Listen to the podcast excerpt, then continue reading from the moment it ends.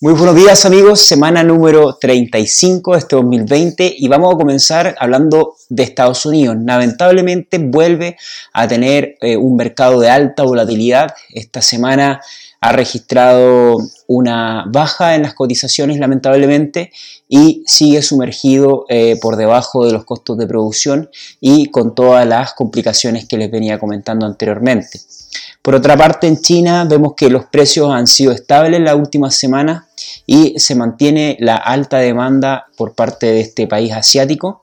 Y también eh, mencionarles que otro país de, este, de esta región o de este continente, que es Corea del Sur, ha registrado por primera vez en este semestre una reducción de las importaciones principalmente debido al alto costo que está alcanzando la carne de cerdo en este lugar y eso ha generado una reducción de la demanda. También eh, decirles que en el lado de Latinoamérica tenemos a Chile y a Brasil con una escalada eh, sorprendente de los precios, principalmente debido a que están aumentando consistentemente y mensualmente las exportaciones eh, con destino a Asia principalmente. Otro país que también se encuentra en el continente americano y que está teniendo alzas significativas en las exportaciones es Canadá.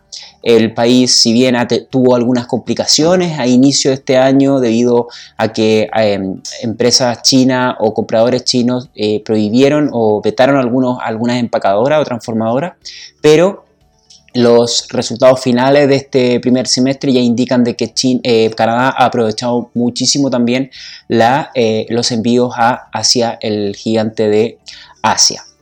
Por otra parte, también eh, debo decirles que Colombia en Latinoamérica ha mantenido una leve tendencia al alza. Aún el precio se mantiene por sobre al promedio del año pasado o de la misma semana del año pasado y mantiene y llena cada semana de optimismo a los productores para poder ir recuperando lo perdido en los eh, últimos meses debido al coronavirus.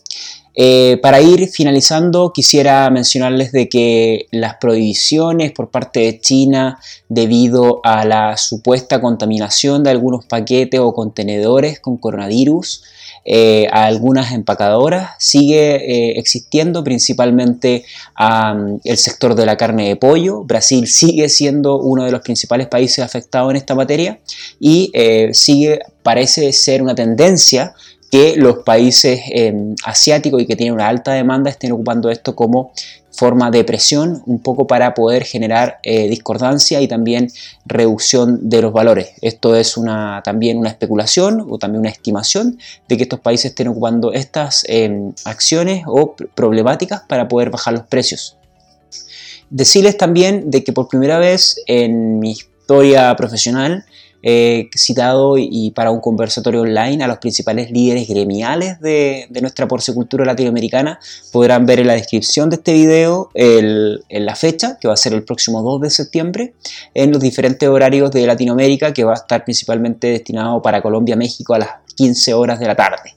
Y frente a eso, ustedes cuando hacen clic en la descripción, en el link de inscripción, verán automáticamente el horario de vuestro país, y que son por fuera de estos otros países que les acabo de mencionar.